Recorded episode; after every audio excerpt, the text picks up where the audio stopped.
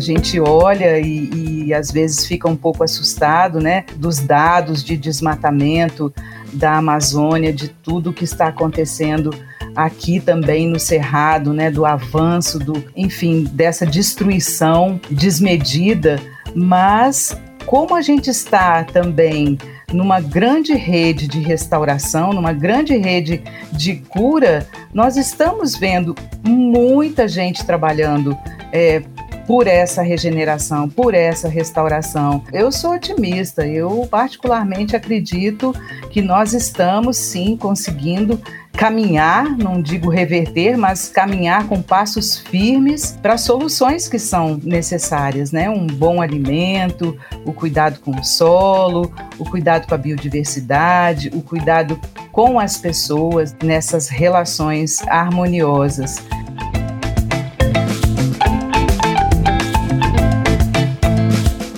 Acordo com o relatório do IPCC de agosto de 2021, é inequívoco que os seres humanos esquentaram o planeta e que mudanças climáticas rápidas e disseminadas vêm acontecendo em várias partes do mundo. Além disso, o relatório também mostra que o planeta aqueceu 1,09 graus e esse total de 1,07 graus são atribuídos aos seres humanos. Mas como barrar ou desacelerar o aquecimento global? Aumenta o som, que esse é o tema do primeiro episódio do podcast Hora do Planeta, que começa agora com uma convidada muito especial.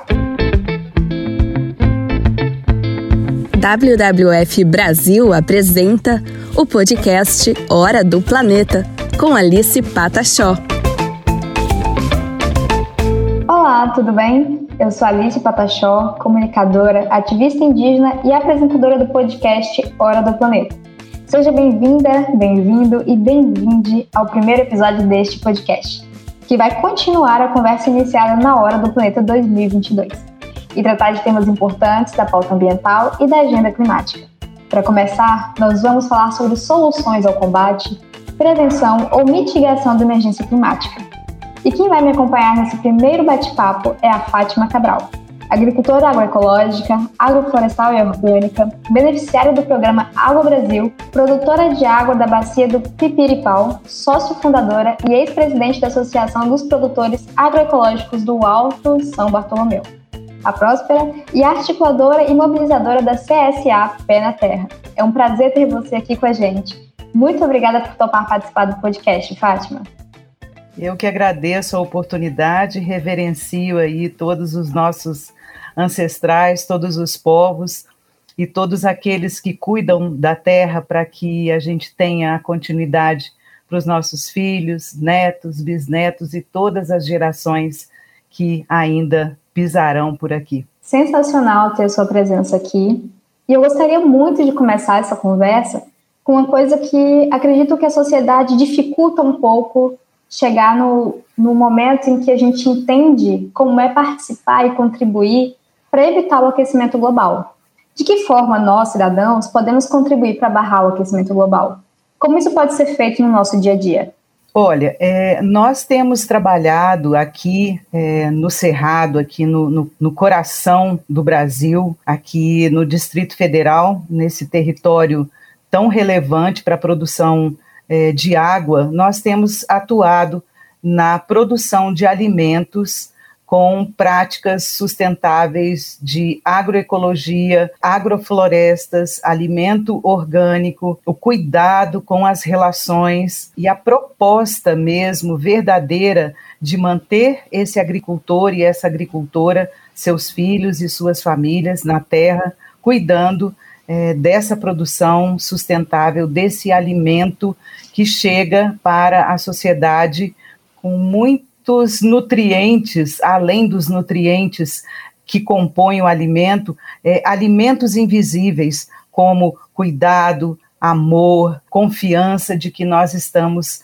fazendo a nossa parte para que todos esses efeitos aí, todas essas questões tão urgentes possam ser mitigadas e nós tenhamos é, sucesso em atingir as metas necessárias aí até 2030. Isso é muito importante de ser dito, né? Afinal, a gente precisa entender que essas são atividades que estão no nosso alcance, quanto pessoa, quanto cidadão, e a gente também pode contribuir fazendo a nossa parte, né? seja colaborando com esses projetos, com seja implementando nas nossas comunidades. Então, que isso se, seja, né, de fato, algo que influencie e inspire pessoas por aí. E eu gostaria muito de saber como surgiu a ideia desse projeto. Bom, esse projeto pessoalmente começa no ano de 2001, quando a gente se transfere da cidade para o campo, né, para uma terra de 40 hectares aqui, é, bem na divisa do Distrito Federal com o estado de Goiás nessa região da bacia do Pipiripau, é, e ainda sem entender o que fazer na terra, pois é, a vida tinha sido toda em atividades na cidade, atividades burocráticas, e iniciamos é, cultivando a terra do pior modo possível, que era com o uso de agrotóxicos, com o uso de insumos químicos, e isso no ano de 2001 foi até o ano de 2008 quando tomamos a decisão, meus filhos e eu, de fazermos uma mudança, de fazermos uma transição para uma agricultura mais limpa, sustentável. E em 2015 tivemos a oportunidade de conhecer outros agricultores e agricultoras da região através do programa Água Brasil, é, onde nós é, nos tornamos produtores de água, beneficiários desse programa, e junto com esses agricultores firmamos a, o, o compromisso é, de fazer essa produção agroecológica crescer no território, se expandir e hoje, é, sete anos depois da formação da Aprospera, que é a Associação dos Produtores Agroecológicos do Alto São, Bar São Bartolomeu, temos aí um número expressivo de produção de alimentos limpos, agroecológicos, orgânicos, em cuidado com, com a mãe terra, é, em cuidado com as águas também, com o solo, com a biodiversidade e tudo que envolve uma produção sustentável. E também é, nas nossas relações, né, trazendo essa economia solidária que é, mantém as comunidades que sustentam a agricultura ativas aqui no Distrito Federal no Brasil e no mundo. E eu gostaria muito de saber, assim, se, quais são os desafios, né, atualmente, cotidianamente desse projeto, e se esses desafios que você havia citado no início, né, sobre o processo de construir essa história, também se faz presente hoje. Os desafios, eles fazem parte da nossa caminhada, não só na agricultura, é, como em todos os setores da sociedade, você também tem esse, esse ativismo, esse protagonismo, sabe que nós estamos aí vivendo é, desafios diários é, para consolidar essa, essa saúde para o, o, nosso, para o nosso planeta. É, hoje temos um, um grande desafio é, além de produzir, além das questões da água, além do alimento chegar na cidade com um valor justo, das pessoas compreenderem a importância de uma boa alimentação, nós temos hoje o desafio de manter os jovens no campo, de manter os jovens interessados em dar continuidade a, a esse trabalho. É, é, é imprescindível que os jovens abracem né, essa agricultura e abracem a terra é, para que isso tenha continuidade. Nós estamos é, envelhecendo, né, é, os agricultores estão envelhecendo e essa continuidade se torna é, imprescindível. Né? Então, para isso, a gente começa então a buscar novas alternativas que possam é, fixar esse jovem no campo e que ele tenha é, interesse em permanecer no campo e que ele tenha condições de ter uma vida digna, é, com saúde, com os seus rendimentos, né, com todas as suas necessidades satisfeitas. Esse, ao meu ver, hoje é um grande desafio. Com certeza. Como os consumidores e os agricultores ganham com essas soluções propostas? Os agricultores ganham porque dentro desse sistema das comunidades que sustentam a agricultura, ele tem a segurança de produzir um alimento e de saber a quem esse alimento está destinado, porque é um financiamento coletivo de uma produção. E os consumidores, que nós até tiramos esse termo de consumidor, ele passa a ser um co-agricultor, um coprodutor, parceiro da terra. Então, ele financia para que o agricultor e a agricultora possa é, permanecer na terra fazendo aquilo que ele tão bem sabe fazer, que é, é plantar, cuidar, colher e, e levar um alimento é, saudável né, para as mesas desses parceiros, vamos dizer assim, parceiros da, da terra, né, que são os, os coagricultores. E por um valor justo, por um financiamento coletivo que dá um valor justo, receber toda semana ou quinzenalmente uma cesta variada com diversidade eh, de alimentos, com no mínimo 10 eh, itens, né, 10 tipos de alimentos entre folhas, é, raízes, legumes, verduras, temperos, as plantas alimentícias não convencionais, é, receber então essa cesta variada com tudo o que a terra está produzindo, respeitando a sazonalidade e respeitando essa inteligência que a Mãe Terra tem em produzir o alimento correto, com todos os nutrientes é, para aquele momento. Então, respeitando a sazonalidade e acolhendo o que a terra está fornecendo, todos ganham porque há aí uma, uma troca é, justa e amorosa, justa e cuidadosa.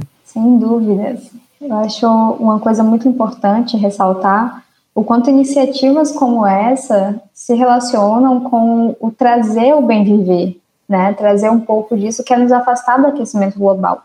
Mas também gostaria muito de saber de você como esse projeto, essa solução se relaciona com tudo isso, né? Com justiça climática, é, com condições melhores de vida, não só para quem consome, mas para quem produz, e também esse, como a gente se afasta desse aquecimento global no meio desse processo. Bom, é, temos aí alguns pontos né, que podem ser ressaltados, que é o uso racional da água, já que essa produção ela não acontece numa escala numa grande escala, ela acontece direcionada para esse grupo que se forma apoiando esse agricultor. Então, não há excedentes de produção. Essa produção ela, ela é, é, é cuidadosa com o solo, ela é agroecológica e também o que, que nós poderíamos dizer mais, né? A questão da, da água, todos os alimentos vão para um lugar central aonde as pessoas retiram ali a sua cota,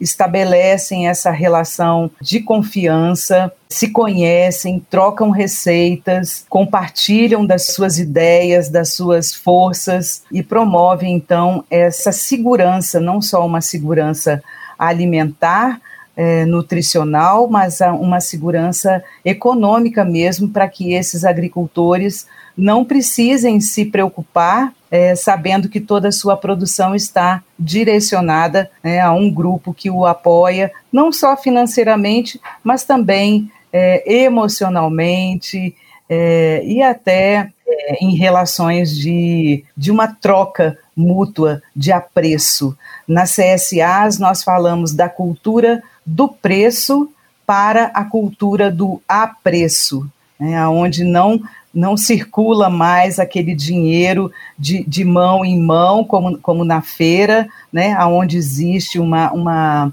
uma banca separando ali quem produziu de quem vai consumir. Então, nos tornamos uma comunidade, nos tornamos um só nessa troca, nesse apoio mútuo. E os impactos nessas comunidades são muitos, né? Não só economicamente, como você já vinha citando, mas trazendo essas relações de justiça climática, de se entender quanto pessoa, quanto autonomia dessas famílias também, naquilo que gostam de fazer e produzir na terra, né?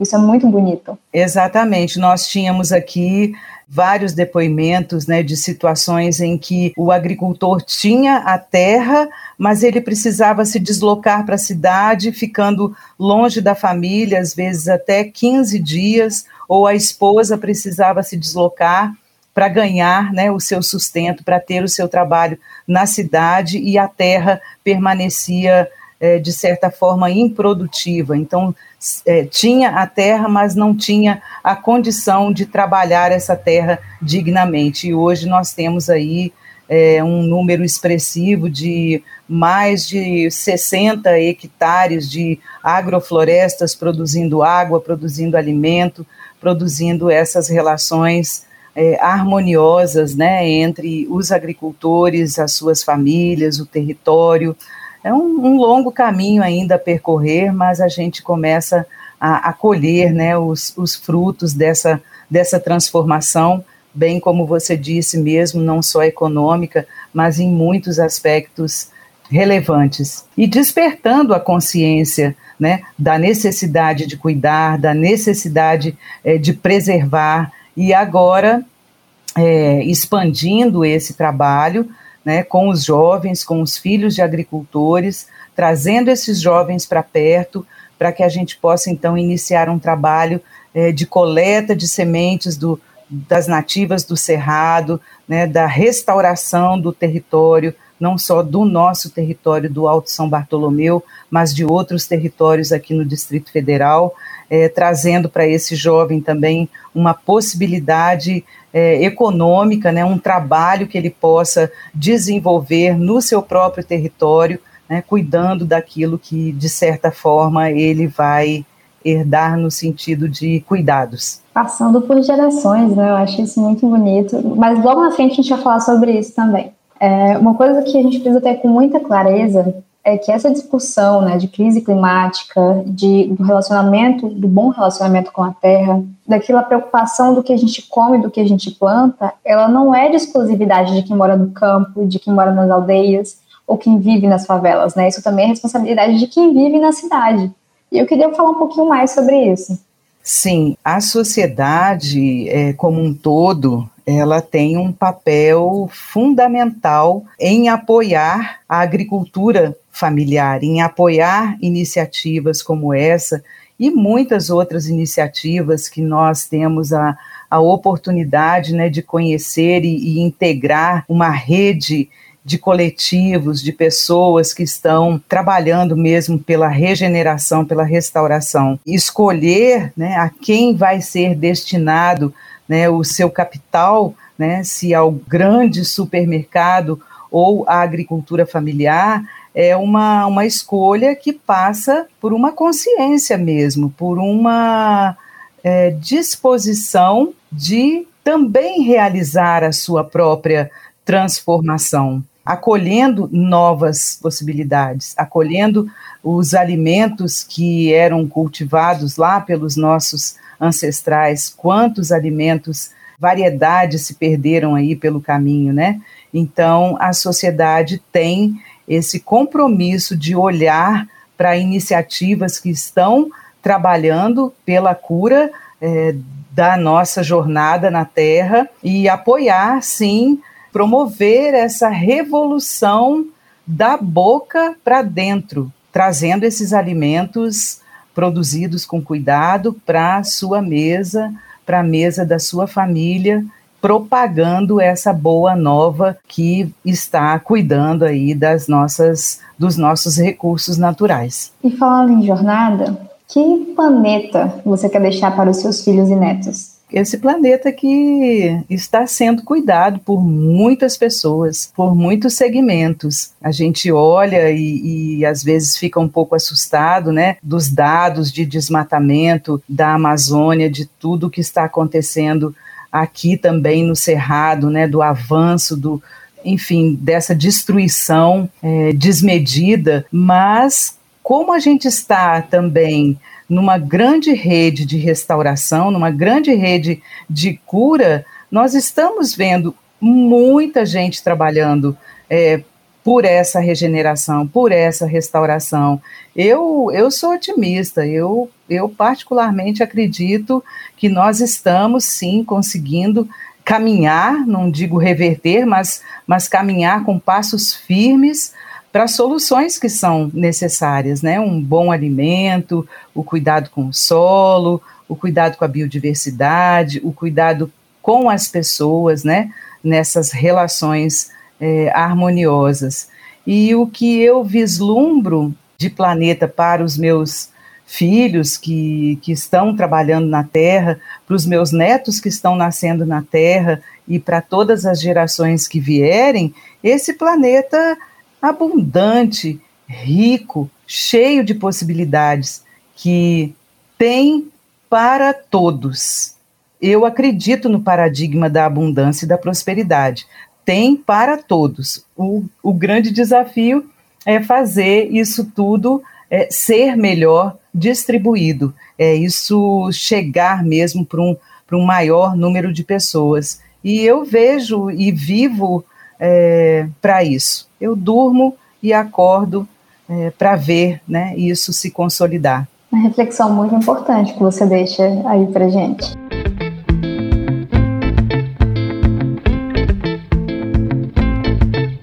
Fique agora com o Minuto do Planeta um espaço dentro do podcast para se informar mais sobre o tema.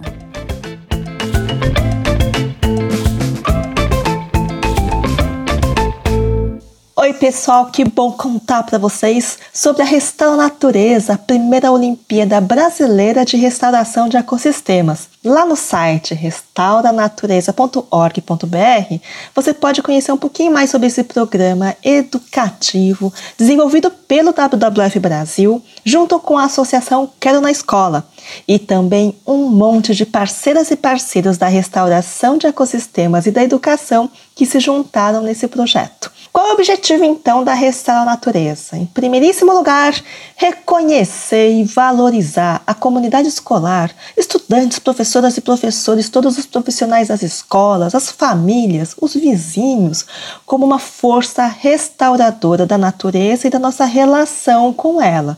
Então, a partir de muitos papos e escuta com todos, um comitê pedagógico desenvolveu uma competição colaborativa com duas fases. A primeira foi 100% digital, onde os estudantes puderam se inscrever do sétimo ao nono ano do ensino fundamental para conhecer nove temas formativos e, a partir deles, responder quizzes que valiam pontos. Esses pontos foram acumulados. Os temas formativos mostram conhecimentos e compartilham informações, desde a diferença entre os biomas até a importância dos povos originários e tradicionais e das comunidades locais na restauração de ecossistemas. A partir daí, todo mundo acumulou os pontos para também poder participar da segunda fase, onde grupos, até cinco estudantes, com uma professora, professor orientador, desenvolveram projetos de ações restauradoras na prática, na ação, na sua comunidade. E vamos então aos números dessa primeira edição da Restaura Natureza. Na primeira fase, que foi 100% digital, participaram 7.400 estudantes de 25 estados brasileiros e Distrito Federal. E aí, para a segunda fase, esses mais 5.975 estudantes de todas as regiões brasileiras também participaram acompanhados por 565 professores. Então, valeu, gente! Já foi uma primeira edição com muita participação e desse totalzão né, de pessoas que participaram, foram desenvolvidas e submetidas essa votação popular e também da comissão julgadora 208 ações restauradoras de todas as regiões do Brasil, a partir de 127 escolas inscritas na segunda fase dessa Olimpíada. Olha, e os projetos eles estão lindos. Eles servem como um exemplo de que já uma paisagem inspiradora do quanto essas comunidades escolares já são uma força poderosa na restauração de ecossistemas.